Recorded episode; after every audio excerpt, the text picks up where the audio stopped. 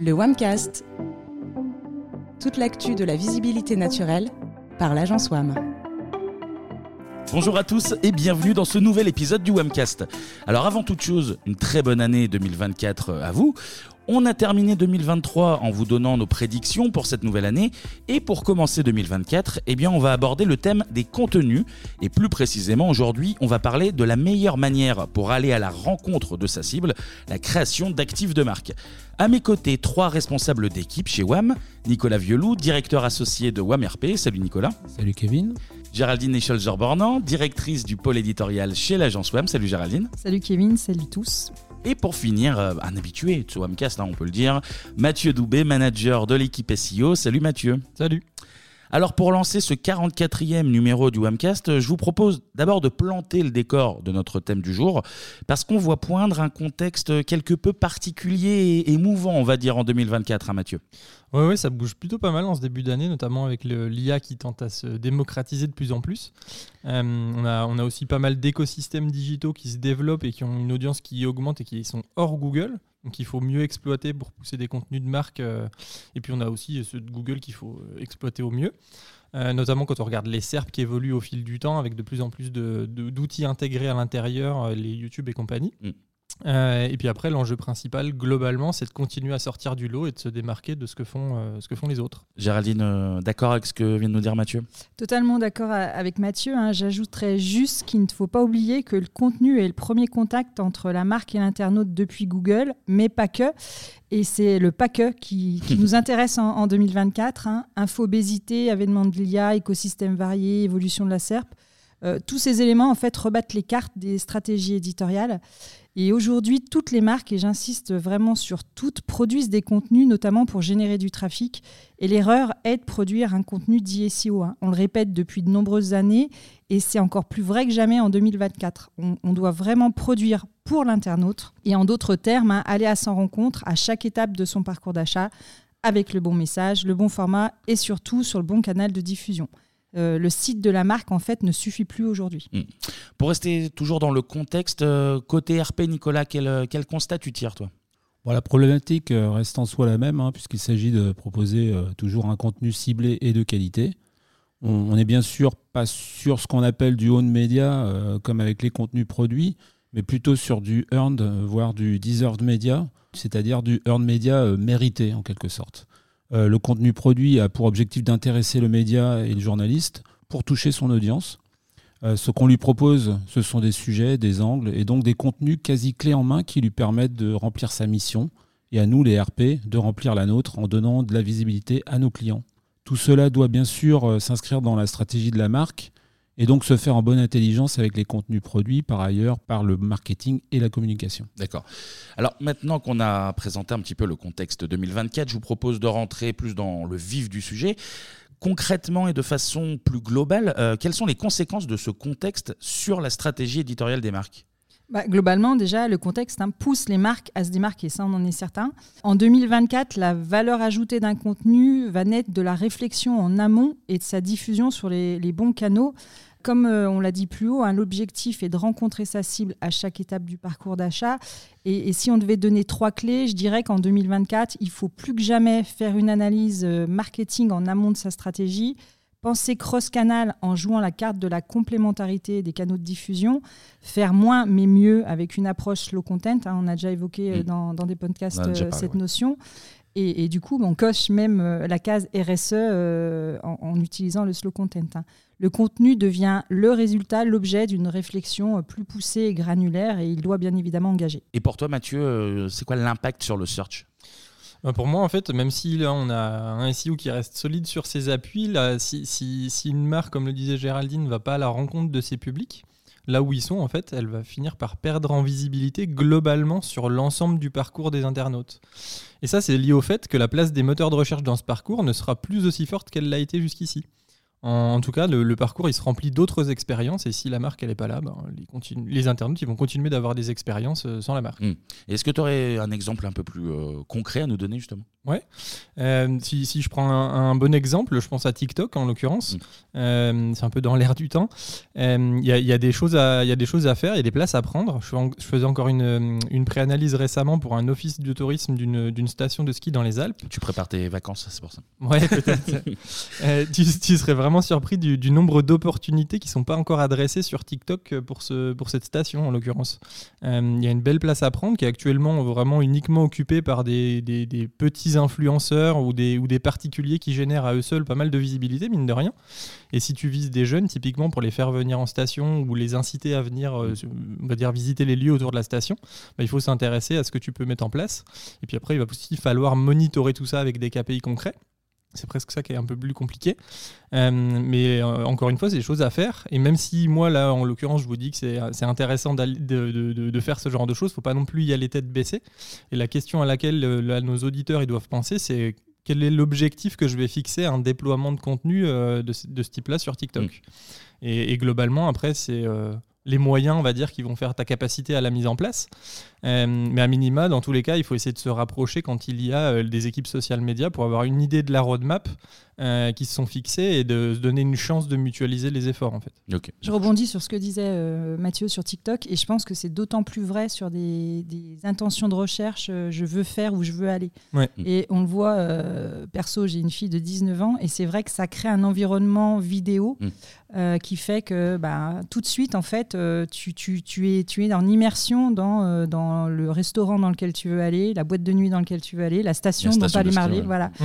Et, je pense que c'est euh, d'autant plus vrai sur euh, voilà, ces, ces, intentions qui tournent autour de je veux aller ou je veux la projection est un peu plus simple, quoi, je mmh. pense. Complètement. Nicolas, je reviens vers toi. Alors, je vais pas te demander où tu vas au ski cet hiver, mais euh, même question sur, sur les impacts que tu constates côté RP. Alors moi déjà, pour répondre à ta question sur les vacances, je suis plutôt soleil que ski. D'accord. Euh, sur les impacts euh, côté RP, euh, bah, concrètement, même s'il reste sans doute pas mal à faire, on constate que nos clients, en fait, leur focus aujourd'hui principal, c'est vraiment d'être dans une démarche de, d'efficacité, de, mmh. chercher l'efficacité à tout prix. dans notre cas, donc, on, accompagne de plus en plus bah, ces mêmes clients au travers d'actions à impact, ou en tous les cas qui cherchent à avoir un impact et à forte valeur ajoutée. Donc on n'est plus dans une démarche qui était celle souvent des, relations presse ou relations publiques dans le passé, qui était euh, d'aller sur euh, euh, la quantité avec des contenus qui parfois avaient une valeur ajoutée assez faible. Donc là, on se concentre vraiment sur des informations et des contenus à forte valeur ajoutée. ça veut dire qu'on concrètement, on choisit vraiment nos batailles, des sujets, des actualités vraiment marquantes. cela se traduit par moins d'actions, et des contenus euh, de meilleure qualité. Hein. Donc ça peut être euh, par exemple des sondages, mm. des études, euh, des interviews très très anglais, des reportages photos, plein plein de formats qui sont à notre disposition. le tout s'appuie sur une, réflexion approfondie hein, pour proposer des angles vraiment pertinents pour les médias et vraiment utiles pour leurs audiences. C'est-à-dire qu'on est vraiment sur des, des choses qu'on a beaucoup réfléchi en amont. Euh, la beauté de la chose est que, euh, comme le souligne Géraldine, on est de plus en plus dans une démarche euh, où les sujets et les contenus sont mutualisés par, enfin, pour qu'on puisse en tirer le, maximum de résultats en termes de visibilité et d'autorité notamment. Mm. Géraldine, justement, tout à l'heure, tu nous as cité trois clés pour, pour 2024.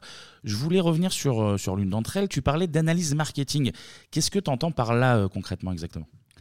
Bah, par exemple, euh, qu'il faut bien connaître son, marché et ses concurrents, hein, macro et micro-environnement. Macro euh, environnement, c'est tout ce qui relève des lois, par exemple. Mmh. Euh, et micro-environnement, ce sera, j'allais dire, plus les concurrents directs ou indirects. Euh, donc ça, c'est comprendre le marché. Hein. Il y a effectivement des, livrables comme les benchmarks qui, le permettent, les audits. Il faut, oui, donc il faut aussi connaître et, comprendre sa cible, hein. qui elle est, quels sont ses besoins informationnels, son comportement, ses comportements d'achat. Il faudrait même idéalement euh, déterminer son parcours d'achat. Comment passe-t-elle finalement d'un statut d'internaute lambda à celui de prospect, puis client et ambassadeur, hein, et via quel canaux de diffusion. Mmh. Euh, pareil, idéalement, formaliser des personas peut aider à construire une stratégie qui sera plus granulaire. Euh, c'est cette réflexion marketing en amont qui, en 2024, va aider euh, la marque à définir et mettre en place une stratégie de contenu efficace et qui va surtout toucher son audience et l'engager. Donc, en gros, proposer des contenus plus pertinents. Complètement. il, il va falloir proposer des, des vrais sujets qui soient cohérents avec votre identité de marque et la ligne éditoriale. Les mettre en musique avec euh, bah, des formats adaptés. hein. En, en 2024, euh, il faut parler d'interactivité, de visuel, d'audio et aussi de texte. Je vous rassure, ils, ils sont toujours là. Il ne faut pas hésiter à, à jouer la complémentarité avec des contenus plus brand hein, qui mettent en avant euh, vos valeurs, l'identité et l'histoire de votre marque. Euh, ils ont l'avantage de rassurer hein, et permettent à l'audience euh, vraiment de s'identifier et souvent de passer à l'acte. hein. C'est c'est vraiment essentiel. Il faut en plus et, et plus que jamais soigner le fond aussi. Euh, et on en parlait euh, en intro, hein, surtout avec euh, l'avènement de l'IA. Dont on La- va reparler un petit peu tout à l'heure aussi. Ouais, ouais. complètement. La, la matière, elle doit devenir singulière. hein. Il faut proposer des infos inédites, des expertises. Euh, y, y il y a Nicolas qui en parlait également. Et éviter euh, les sempiternels contenus vus et revus qui ont finalement, euh, il faut se le dire et, et pas se voiler la face, hein, ont inspiré chaque rédacteur. hein. Je pense par exemple à, à des guides, à des articles how-to qui ont souvent la même structure, les mêmes sources et quelquefois, et bien trop souvent à mon goût, ont même la même titraille. On peut en rédiger toujours, mais créer de la valeur en ajoutant de l'inédit. Ça, c'est super important. Et enfin, bien sûr, hein, c'est ce qu'on disait, on parlait de publication sur les bons canaux. Il faut les choisir, choisir les bons canaux de diffusion en tenant compte, bien évidemment, du fameux parcours d'achat évoqué. On doit jouer la complémentarité des canaux, allier les contenus du site à ceux du blog, les prises de parole sur les réseaux sociaux et dans les médias euh, pour répondre à, à Nicolas. Mm, C'est le fameux euh, cross-canal que tu évoquais tout à l'heure. Oui, et euh, il est euh, scientifiquement appuyé par la notion de Messi Middle. Le Messi Middle, et d'ailleurs, je suis sûr que Mathieu va se faire un plaisir de nous rappeler ce qu'est le Messi Middle. Mais bien sûr. Euh, le Messi Middle, c'est la théorie du parcours utilisateur, on va dire au sens euh, large du terme qu'on peut euh, avoir avant de passer à une action. Euh, Google l'a plutôt bien théorisé. Si vous souhaitez vous renseigner, on mettra le lien vers la ressource Sync with Google qui est euh, notamment actualisée là, cette année par, par Google. Grosso modo, Google nous dit qu'avant de passer à l'action, pour un achat par exemple, euh, on va avoir des internautes qui sont exposés à pas mal de choses, des contenus, des expériences, des marques, des conseils. Et à partir du moment où il y a un facteur déclencheur, on va rentrer dans deux grandes phases, l'exploration et l'évaluation. Ah oui, c'est le, le fameux schéma qui ressemble un peu à un signe infini. Là. Ouais, ouais, tout à fait, c'est exactement ça. Euh, il était déjà poussé en 2020, là ils l'ont mis à jour, on va dire enrichi en 2023 avec un peu plus d'informations. Euh, et c'est plutôt bien fait en l'occurrence, on vous le partagera aussi dans l'article. Absolument. Euh, ce schéma, il nous montre que quand on est en phase d'exploration, pour, euh, je sais pas, par exemple, un, un changement de four encastrable dans une cuisine équipée. Euh, Ça te concerne aussi, c'est ça? Ouais, voilà, le, le mien est mort il y a pas longtemps, paix à son âme. Vacances L'avait- au ski, le four à racheter, ça fait un gros Ouais, mois de février fait- qui bah, t'attend. là. ouais, ouais, il- on l'avait déjà réparé trois fois, donc euh, on a fini par le changer. La vie de Mathieu en donne, euh, direct. Ça me donne un bon exemple. Euh, en gros, sur un four, en, en phase d'exploration, on peut s'intéresser à pas mal de choses. Euh, on va retrouver le type de four, les options, le- la fourchette de prix, euh, les, les- les avis internautes, euh, les guides, les tests, euh, comme ceux des numériques par exemple, Mm. qui font, euh, les marques, les vendeurs. Euh, tout ça, c'est des choses qu'on va pouvoir aller euh, consulter quand on est internaute et qu'on s'intéresse à un sujet. On explore le sujet. Mm. Euh, et une fois qu'on a identifié une solution potentielle, on va passer à une autre phase, c'est l'évaluation. Euh, en regardant la disponibilité, euh, la- le, le prix exact du produit qui nous intéresse, euh, les informations liées à la livraison, le- les modes de paiement, les garanties qui vont avec, et ainsi de suite. D'accord. Ouais, ça fait comme une théorie bien complète. Oui, ouais, ils, sont, ils ont bien bossé. Et, les, et les grandes phases par lesquelles passent les internautes et pour lesquelles on doit, nous, potentiellement répondre avec des contenus, c'est ça qui, ça qui théorise finalement. et c'est ce qu'on, ce devrait faire en tant que, que responsable marketing pour une marque, par exemple. Euh, en tout cas, on doit essayer de répondre à ces intentions si on veut que les internautes ils aient une chance de nous faire rentrer dans leur phase d'exposition du moment où ils ont été confrontés à un facteur déclencheur qui génère le, le besoin. En fait. Mm, D'accord. Géraldine, tu veux rajouter quelque chose? C'est très intéressant le Messi Middle et c'est vrai qu'en plus on peut tous euh, finalement s'y rattacher. hein. Euh, Mathieu parlait de son achat de four, mais euh, tout le monde, je pense ici autour de la table et tous les éditeurs, euh, à un moment donné, au moment d'acheter quelque chose, sont passés par cette, euh, cette phase euh, évaluation, euh, réflexion, exploration et qui ne cesse jamais de s'arrêter tant qu'on n'a pas choisi et trouvé le, le bon objet de ses désirs, on va dire. Le bon Euh, four. Le bon four. Le bon dans ce four, cas-là, absolument. voilà. Je l'ai Regarder trouvé. aussi- re- faut regarder Ouais. aussi le, pro- le pays de production aussi, c'est important. Ouais, si on veut moi, être je un vous- peu je vous- RSE. Je vous propose, euh, prochain podcast, comment bien acheter son four. Ça, sera Ça peut intéresser, ça peut Voilà. Euh, oui, euh, en étant plus sérieuse, oui, j'aimerais rajouter un point hein, dans, dans ce contexte d'infobésité qui, nul doute, ne va pas se tarir avec l'avènement des IA. Euh, et notre besoin de chercher justement multicanal, hein, les marques euh, ne doivent surtout pas tomber dans la course à la, volumétrie, ça serait une erreur, bien au contraire. Elles doivent se démarquer en faisant moins mais mieux, on l'a évoqué. On pense sa stratégie éditoriale en, levant idéalement toutes les cloisons hein, entre le marketing, le SEO, la communication. Mm. Et on propose à, son audience des contenus qui sont plus qualitatifs. On pense finalement une, stratégie éditoriale euh, en mettant en place presque une content factory. Alors, c'est l'approche euh, slow content euh, dont on a parlé justement dans le Webcast numéro 37, euh, si je ne dis pas de bêtises. Oui, exactement. C'est tout à fait ça. Et, juste un autre point, hein, les, contenus, et là je vais renvoyer la balle encore à, Mathieu, mais les contenus, bien évidemment, doivent toujours y répondre aux fameuses EEAT. Car oui, je suis sûr que Mathieu va encore se faire un plaisir de nous rappeler ce que sont les critères EEAT. Bien sûr. Je suis un vrai dictionnaire et tu es mon, vivant. Tu es mon référent technique. Je, réponds à tout ça plaisir. Donc euh, effectivement, EAT, c'est le mojo de Google qui, nous pousse un peu à, avoir les, bonnes actions, la bonne stratégie en donnant un peu des grandes directives. Donc le premier E, c'est l'expérience. Il faut essayer de proposer une bonne expérience. Euh, le deuxième E, c'est l'expertise. Il faut faire preuve d'expertise dans, ce que la marque va proposer euh, sur ces espaces de diffusion de contenu. Le site web en est un, mais les réseaux sociaux peuvent en être aussi. L'autorité, elle doit la marque doit faire preuve d'autorité mm. pour, euh, pour présenter son, son, contenu. Et puis, euh, il y a la partie euh, trustworthiness, la fiabilité. On doit faire preuve de, de, nos différentes. enfin, des, avis clients, par exemple, qui sont positifs et qui vont montrer que nos produits sont de qualité ou nos services sont de qualité, etc. On propose des bons services de livraison, etc. etc. Mm. Et si globalement on travaille tous ces grands sujets, ben, normalement, on va dans le bon sens et on est censé avoir des bons résultats selon Google. En tout mm. cas. Nicolas, je reviens vers toi. J'imagine que la prise de parole dans les médias a aussi toute son importance. Ah non c'est ah bah oui, bien sûr, euh, bien sûr. Être dans, les médias a une double importance pour euh, nos clients et puis bah, pour tous ceux qui veulent faire des, RP, hein, forcément. Euh, c'est d'abord évidemment l'opportunité de travailler sa visibilité, sa notoriété et son autorité.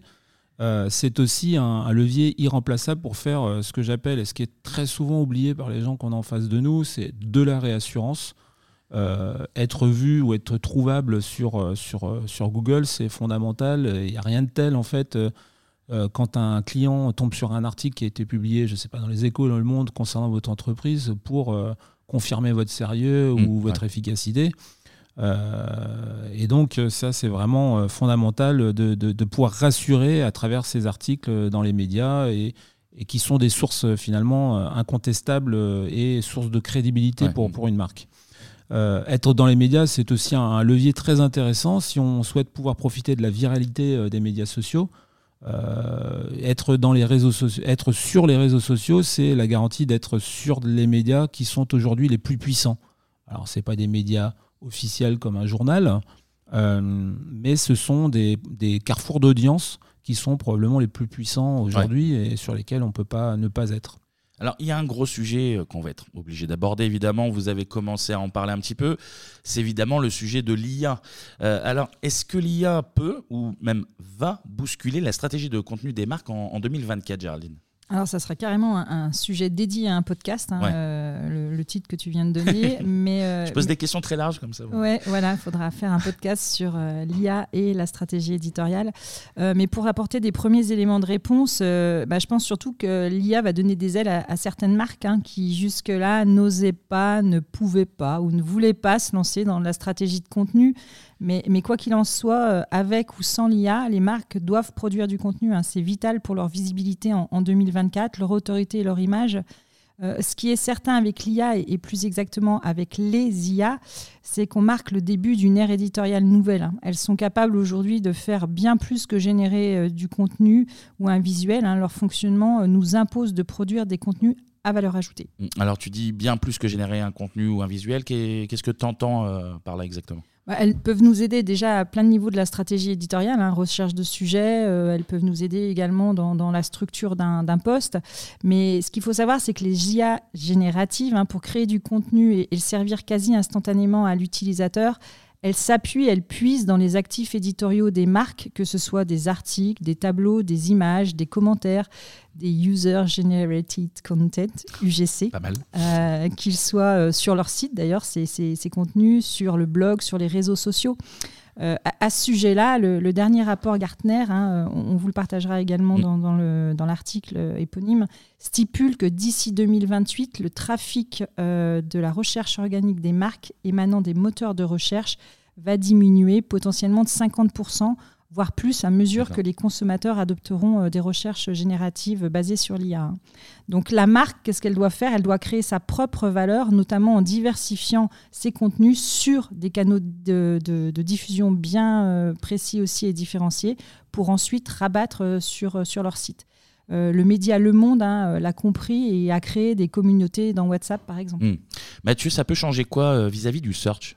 Alors, pour nous, fondamentalement, ça ne va pas forcément changer la manière de faire, mais, mais, forcément, on va devoir adapter nos méthodes de travail, comme un peu pour tous les jobs en fait, qui vont être concernés, je pense, à part peut-être les tailleurs de pierre qui vont toujours gérer leur, leur, pierre tout seuls. globalement, ça va, ça, va, ça va, surtout changer les méthodes de travail pour nous faire gagner du temps et, et replacer la valeur sur l'analyse. Sur euh, même si elle aussi peut être améliorée avec l'IA. Euh, ça change aussi surtout les KPI qu'on va potentiellement devoir suivre, euh, parce que si on a des évolutions comme le search génératif de, de Google SGE, qui viennent à terme, on dire, diminuer le trafic des marques euh, de 50%, ce qui est vraiment très conséquent, eh ben, on va devoir s'adapter aussi, nous, euh, pour mesurer l'efficacité de nos actions, euh, de la même manière qu'on va s'adapter pour les projections mm. qu'on peut, qu'on peut amener en se disant, OK, bah, sur ce marché, globalement, si, si, on travaille bien, on est capable d'aller chercher à peu près tant de trafic. Là, il va falloir revoir un peu les, les méthodes de projection, en l'occurrence. Mais globalement, nul doute qu'on on en saura aussi plus avec le temps et le déploiement auprès du grand public. Aujourd'hui, l'IA, on est, on est tous concernés, notamment aussi parce qu'on est dans dans le, dans le digital euh, et dans le, dans le SEO, pour ma part, on, voit bien qu'il y a plein de tests qui sont faits de la part de Google. On y a accès, mais le grand public aujourd'hui n'utilise pas forcément ces, euh, ces, fonctionnalités, tout simplement parce que c'est pas lancé, euh, que c'est pas encore assez qualitatif pour qu'ils appuient sur le bouton rouge de la mise en ligne. donc on, aura un peu plus d'informations, on va dire, dans les, dans les mois ou les, les années qui viennent. Quoi. Mais avec les outils qu'on a vus arriver récemment, ou l'offre d'OpenAI qui tend à se développer avec évidemment ChatGPT et son API, ça fait bouger les lignes ou pas concrètement? Oui, ouais, il y, a de plus en plus de choses qui deviennent possibles, notamment en ce début d'année, clairement. Euh, et on voit effectivement que la, production de contenu, Géraldine en parlait avant, ou la stratégie de contenu, elle peut, ça peut être des travaux qui sont accompagnés par l'IA. Quoi. Mmh. Oui, complètement. Et c'est vrai, même si on reste chez WAM et à l'édito, euh, plus particulièrement peut-être, les défenseurs du Made by Human, euh, l'IA peut faire gagner du temps au profit de l'analyse humaine et on aurait tort de pas la tester. Hein. Euh, et d'ailleurs, il va falloir en tirer ses propres conclusions. Hein. Il faut la tester, encore la tester, car l'évolution finalement des IA est très très rapide. Hein. ce qui n'était pas possible hier peut le devenir demain. Euh, un exemple concret, euh, c'est l'évolution de ChatGPT, hmm. de GPT. Et Nicolas, pour les RP pour les RP, il y, a beaucoup de points communs avec, euh, avec mes, mes, deux collègues. Hein. mais bon, on est, globalement, on est encore au stade de, l'expérimentation. on teste aussi sur la rédaction des communiqués de presse, des alertes de presse, voire même des tribunes qui sont des, des, des, supports un petit peu plus complexes à écrire, un peu plus riches. et tout ça, c'est notre quotidien. Mais donc, on en est plutôt au stade du, du, test. Hein. Mm. Alors ça fonctionne euh, moyennement bien. Ça nous fait pas vraiment gagner de temps euh, et ça nous fait un peu perdre en qualité. Mais bon, euh, malgré tout, on voit bien que c'est des choses qu'il faut qu'on mette dans notre, dans notre démarche de travail mm, ou en tous les cas au stade de la réflexion. Donc dans les deux cas, c'est intéressant pour préparer le terrain, pour dégrossir les choses éventuellement, d'ores et déjà. Hein. Par exemple, si on demande à, si on demande à ChatGPT euh, d'identifier les journées mondiales euh, de sujets en rapport avec votre client, euh, c'est elle est tout à fait capable de le faire et de vous faire gagner, bah, gagner un peu de temps, bah, ouais, voire beaucoup même hein, pour certaines tâches comme ça qui sont un peu chronophages avec une valeur ajoutée relativement limitée. Donc globalement, on teste, on regarde, on surveille, mais ça n'a pas changé vraiment notre, notre quotidien. Hein. D'ailleurs, à mon sens, l'IA aura plus comme impact de nous faire gagner du temps et de nous permettre de nous concentrer sur ce qui a le plus de valeur ajoutée pour, pour nos clients. Euh, donc moi, je ne suis pas particulièrement inquiet. Euh, la relation et l'accompagnement du client, euh, c'est, ça reste le, fond de notre fond de notre métier, hein, et de la même chose pour la relation et la confiance avec le journaliste. C'est les deux, les deux piliers de notre activité en fait. Vous dites ça aussi tous les trois à cause des potentiels euh, copilotes qui vont émerger et euh, dont on parlait euh, dans notre webcast précédent où tu étais là, Mathieu. Oui, ouais, effectivement, c'est un, un, futur usage qu'il faut commencer à identifier, à monitorer pour éviter de se retrouver un peu largué quand le grand public il commencera à utiliser tout ça concrètement. Et typiquement, ce qui devient intéressant, c'est d'interroger ces outils, ces grands modèles de langage, on va dire, pour voir ce qu'ils ont dans le ventre et connaître leur niveau de, de connaissance sur un marché spécifique qui va être celui de notre client. Quoi. Mm. Et la qualité des contenus dans tout ça alors, Géraldine? Alors, je distingue deux niveaux de qualité. Hein. la rédaction pure, en d'autres termes, bah, tout ce qui va être grammaire, orthographe, syntaxe, orthotypographie, et, le fond dans un second temps. Pour, pour, le premier niveau, les IA et ChatGPT notamment hein, sont plutôt bonnes, même si quelquefois il faut revoir la syntaxe. Euh, j'ai beaucoup plus de crainte sur la qualité du fond à ce jour. Une fois de plus, hein, on le répète, il faut essayer, réessayer parce que forcément ça va évoluer. Le, premier travail du journaliste, hein, quand, on, est, on est apprenti journaliste et même quand on est étudiant, euh, c'est de trouver ces sources, de trouver des sources autoritaires, de les croiser pour vérifier euh, finalement la, véracité des propos émis. Mm. À ce jour, il est impensable de ne pas vérifier le fond d'un contenu produit par les IA, même si Copilot, embarqué par, par Bing, annonce de dorénavant les sources, qui est déjà un indice et, une piste hein, pour vérifier les sources. Euh, il y a également Perplexity aux US hein, qui s'enrichit de jour en jour et propose euh, des expériences, enfin une expérience inédite. Les sources sont proposées dès le début, donc dès le début, euh, comme ça on sait à, quoi s'en tenir. Les réponses sont structurées et surtout c'est multimodal en utilisant les textes, les vidéos. Donc euh, on n'a plus rien à faire du coup. Euh, un peu quand même. Moi, ça me rassure un peu. Euh, L'IA sera indispensable et utilisée. Hein. Les textes, c'est clair, seront rédigés et les images produites par des IA. On n'y échappera pas à terme. il a raison, Mathieu m'a ajouté à terme. J'avais mis n'y échappera pas, mais c'est à terme, c'est un peu plus loin. par contre, l'humain peut garantir, certifier, authentifier, amplifier, humaniser. Hein au-delà même euh, du human euh, made, euh, j'irais jusqu'au plutôt même à envisager un, label qui serait human certified en fait. Excusez-moi pour mon anglais. tu, crées des labels, tu as raison. Oui, voilà, c'est comme ça. Et, selon le, rapport Gartner hein, que j'avais déjà évoqué, d'ici 2026, 60% des, des, directeurs marketing adopteront une technologie d'authenticité des contenus une surveillance plus ou moins améliorée et un contenu généré euh, par l'utilisateur approuvé euh, par les marques pour protéger finalement euh, les, utilisateurs et les marques de la tromperie qui pourrait être déclenchée par les IA. Mmh, ça reste des projections assez impressionnantes entre les, les stades de tout à l'heure et celles dont tu parles maintenant. côté relations presse, ça bouge aussi avec l'IA, Nicolas? Tu as un peu abordé le sujet, mais... Oui, alors après, on est quand même sur des choses qui restent un peu basico-basiques à ce stade, hein. même si c'est vrai que, euh, alors après, euh, ça s'appelait pas encore IA au moment où ça a été lancé, les outils de, social listening euh, qui existent depuis maintenant quand même quelques années, qui sont sur le marché, qui, utilisent d'une certaine façon l'IA, qui sont notre, quotidien, et donc on utilise bah, tous les jours pour aller piger par exemple ce, qui, ce qui peut sortir sur les réseaux sociaux, dans la presse pour, pour nos clients. Euh, mais globalement, on est sur des pratiques qui sont encore basico-basiques. Hein. Alors c'est vrai que les outils sont de plus en plus performants, mais pour ce qui est de notre quotidien, notre métier, nos métiers, on est au stade des apprentissages, notamment sur tout ce qui aide à la rédaction, identification des sujets ou des angles, comme je le, je le mm. disais précédemment. Hein.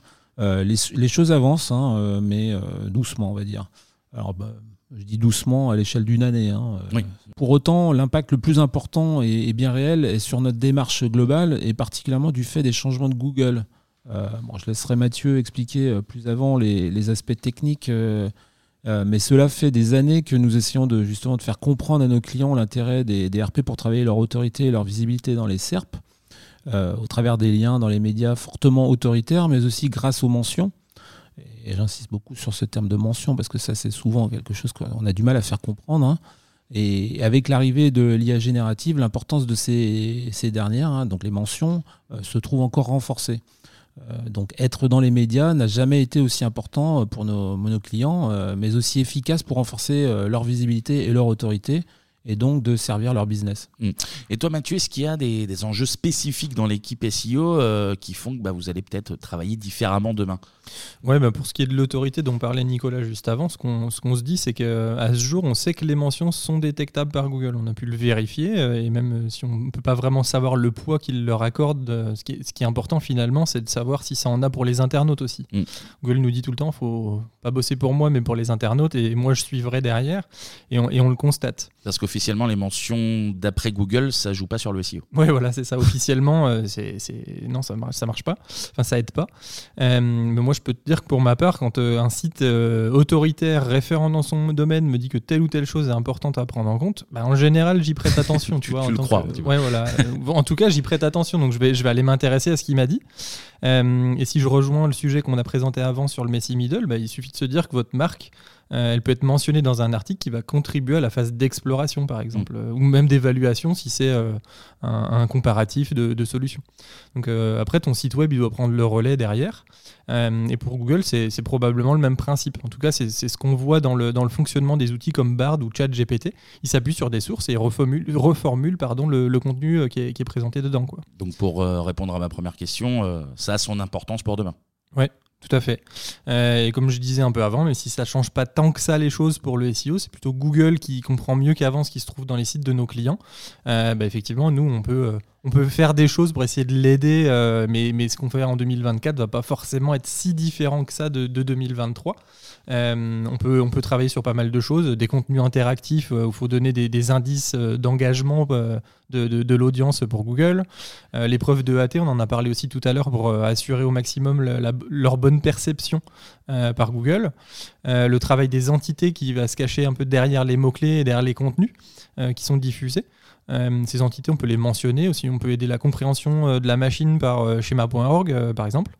le futur usage aussi du conversationnel qui reprend pour tout ou partie les actifs de la marque et prévoir leur présence sur le site en, en conséquence, les tableaux, les images, les réponses courtes, euh, euh, des, des, foires aux questions, les données structurées, tout ça, c'est des choses qui aident. Euh, et puis globalement, en fait, il faut que la, qualité, ça soit du donnant-donnant. si on produit des contenus à forte valeur ajoutée sur le site web, bah, peut-être qu'il faut aussi potentiellement les bloquer en termes d'accès avec un, paywall ou une solution équivalente. Mm. ça vous permet de mieux engager le trafic, de récolter aussi de la donnée, c'est important.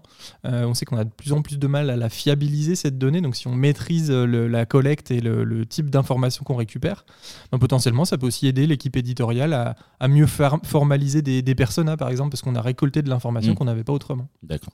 On arrive euh, bientôt à la fin de ce Wamcast. Euh, je vous propose un dernier tour de table pour conclure. Géraldine euh, on a bien compris, hein, euh, enfin en tout cas j'espère qu'on l'a bien fait comprendre, euh, qu'en 2024, il faut aller à la rencontre de votre audience là où elle se trouve. Hein, c'est important, je pense qu'on l'a tous signalé et on a tous appuyé cette, théorie, on va dire.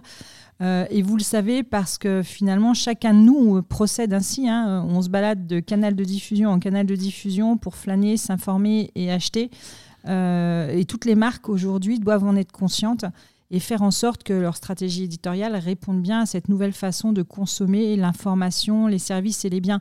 Euh, appuyés ou non par l'IA, en fait, il faudra vraiment mettre une stratégie éditoriale euh, qui soit euh, adéquate en face de sa cible. Nicolas? En 2024, à mon sens, même si les choses s'accélèrent fortement, notamment avec l'IA, on doit rester focalisé sur une démarche qui se concentre avant toute chose sur les objectifs business de nos clients. Ça paraît une évidence, mais c'est bien de le rappeler. Euh, pour y parvenir, tout repose sur des sujets, des angles et des contenus à forte valeur. À ce titre, c'est encore notre cerveau humain, euh, imparfait mais créatif, euh, qui continue de délivrer la promesse aux clients. C'est notre capacité à penser out of the box qui fait la pertinence et le caractère unique des contenus que l'on propose ou que l'on inspire. Hmm. Et Mathieu, avant de partir skier, une petite conclusion. Ouais, moi, ce qui, je pense vraiment qu'il faut se focaliser sur les objectifs qu'on se fixe pourquoi est-ce qu'on fait ce qu'on fait, à quoi, euh, à quoi est-ce qu'on on, va rattacher de l'importance, euh, on court après quoi. Euh, si je fais pas ce contenu ou ce, type de contenu, qu'est-ce que je vais manquer et à quel point c'est important? Ça, c'est vraiment, je pense, que le, le, plus prioritaire à prendre en compte pour 2024. Il faut, faut, blinder du coup la stratégie. Parce que derrière, la production de l'opérationnel, ça coûte vraiment cher. Et, trop souvent, en plus, ça va être mesuré une fois par an. Est-ce que ça a marché, est-ce que ça n'a pas marché? Donc ça, c'est, je pense, le, le plus important. Eh bien, merci à tous les trois pour euh, votre expertise et surtout euh, vos analyses. C'est la fin de ce webcast. Alors, merci à tous de nous avoir écoutés. N'hésitez pas à nous laisser 5 étoiles, voire même un petit commentaire euh, sur vos applications de podcast. Vous pouvez nous retrouver sur les réseaux sociaux, sur LinkedIn, sur Twitter, at WAMREF et sur Instagram, agence underscore WAM. Et nous, eh bien, on se retrouve très vite pour un nouveau numéro du WAMcast. À bientôt.